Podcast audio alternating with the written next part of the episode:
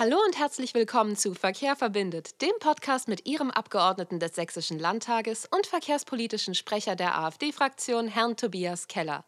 Mein Name ist Nicole Klinger und wie gewohnt leite ich Sie heute auch wieder durch diesen Podcast. Hallo Tobias, schön, dass du da bist. Hallo Nicole, schön, dass wir zusammen heute wieder mal über Verkehrsthemen sprechen können. Heute geht es um das Thema Parkhäuser. Also, Tobias, warum hast du dich mit diesem Thema speziell beschäftigt und warum ist es so wichtig oder warum interessierst du dich für dieses Thema? Ja, das ist ganz einfach. Das ist eigentlich kein Landtagsthema. Das ist eigentlich ein kommunales Thema, weil ja Parkhäuser in den Kommunen gebraucht werden. Aber äh, mich hat es deshalb beschäftigt, weil ich ja auch Stadtrat in Leipzig bin und in Leipzig oftmals das Thema Parken im Gespräch ist, gerade im Stadtentwicklungsbaufachausschuss. Also du hast in diesem Zusammenhang auch ein sehr persönliches Projekt, nämlich auch das Parkhaus der Zukunft. Erzähl uns doch ein bisschen mehr darüber. Ja, das Parkhaus der Zukunft heißt, äh, wenn irgendwo äh, Parkplätze wegfallen, müssen ja neue geschaffen werden. Das heißt also, wir müssen in die Tiefe gehen oder in die Höhe, wenn der Platz nicht da ist. Äh, oder wenn, Platz, wenn Plätze ausgespart werden sollen, für Fahrradwege zum Beispiel oder für andere Sachen, die man an der Straße braucht. Das Parkhaus der Zukunft sagt eigentlich nichts anderes aus, als dass man möglichst alle modernen äh, Dinge daran integrieren sollte, die wir heute fordern und die wir in verschiedenen Konzepten schon festgehalten haben. Also sprich die Elektromobilität, sprich die Fahrräder, die Fahrradunterstellmöglichkeiten, sprich das Brandschutzkonzept und so weiter und so fort.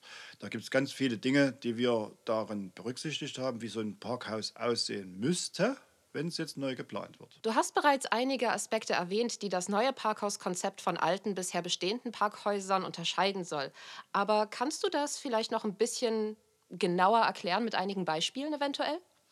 Ja, es soll zum Beispiel im, im Keller oder beziehungsweise im, in, im Parkhaus integriert eine Umspannstation sein, die die Möglichkeit schafft, Elektromobilität äh, möglich zu machen. Das heißt also 30 Prozent der Parkplätze sollten mit Ladestationen ausgerüstet sein. Und zwar Ladestationen für Autos, aber auch Ladestationen für Elektrofahrräder. Dann könnte man äh, die Anlage mit einer Solaranlage auf dem Dach wenigstens zum Teil mit bespeisen. Oder dass man die Solaranlage auf dem Dach für, die, für den Strom nimmt, den die Beleuchtung zum Beispiel braucht. Also weil da kommt wahrscheinlich nicht ganz so viel Strom zusammen.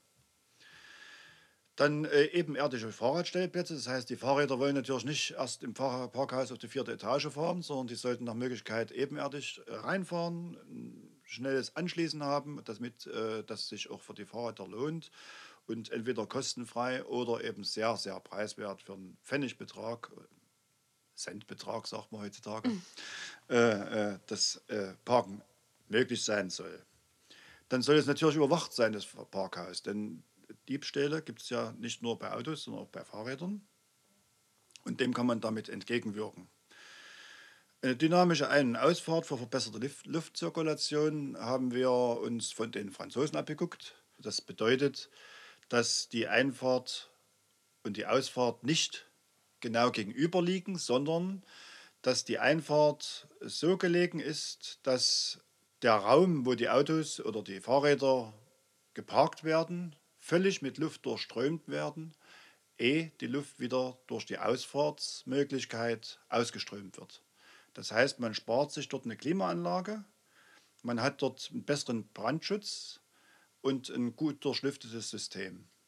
Ja, dazu kommt natürlich auch noch die, das Fassadengrün, was äh, sehr umweltfreundlich ist, weil es insgesamt das Parkhaus im Sommer kühlt, weil dort Tiere sich äh, bewegen können und weil es auch außen für, eine gute, für ein gutes Klima sorgt. Wurden bereits Initiativen gestartet, um das neue Parkhauskonzept in die Realität umzusetzen?